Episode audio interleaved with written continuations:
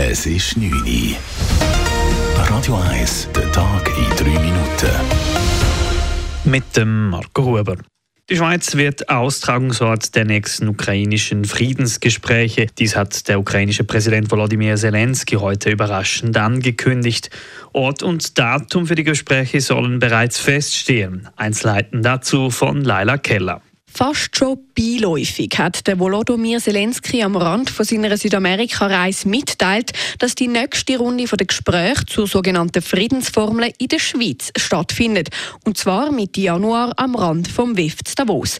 Die Friedensformel ist ein 10-Punkte-Plan, den Zelensky selber entworfen hat und Grundsatz für einen Frieden in der Ukraine soll festlegen.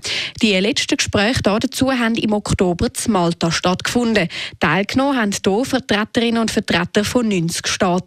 Dass die nächsten Gespräche in der Schweiz stattfinden ist bis jetzt nicht bekannt gewesen. Leila Keller, Radio 1. Im Wallis hat ein Mann heute Morgen mehrere Schüsse auf Personen abgegeben. Dabei wurden zwei Personen getötet und eine weitere verletzt. Im Zuge einer Großfahndung durch die Polizei wurde der Tatverdächtige, ein 36-jähriger Mann, gefasst und verhaftet. Er zeigte sich geständig. Gemäß der Staatsanwaltschaft handelt es sich nicht um ein Beziehungsdelikt. Der Tatverdächtige habe seine Opfer allerdings gekannt. Sie sollen miteinander in einem Streit gelegen haben.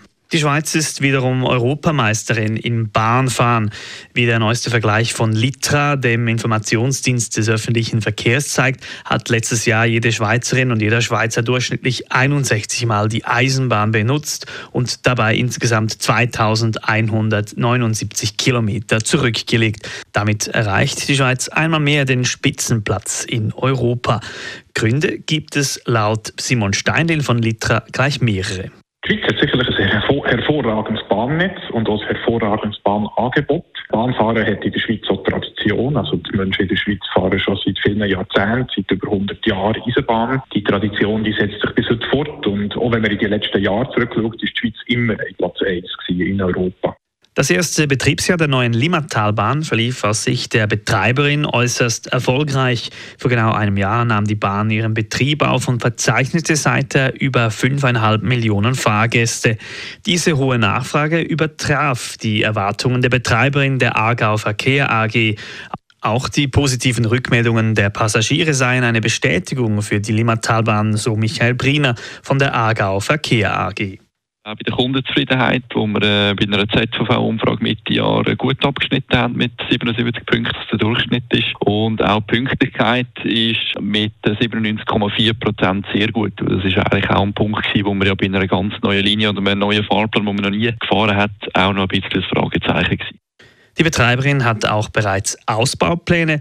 So werde zurzeit über einen gänzlichen oder auch abschnittsweisen Ausbau auf einen siebeneinhalb Minuten Takt diskutiert.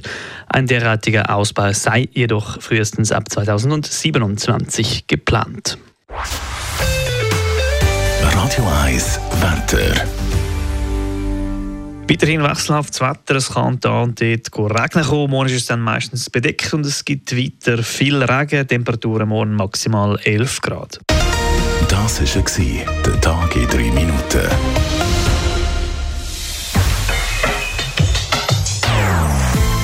Nonstop. Das ist ein Radio 1 Podcast. Mehr Informationen auf radio1.ch.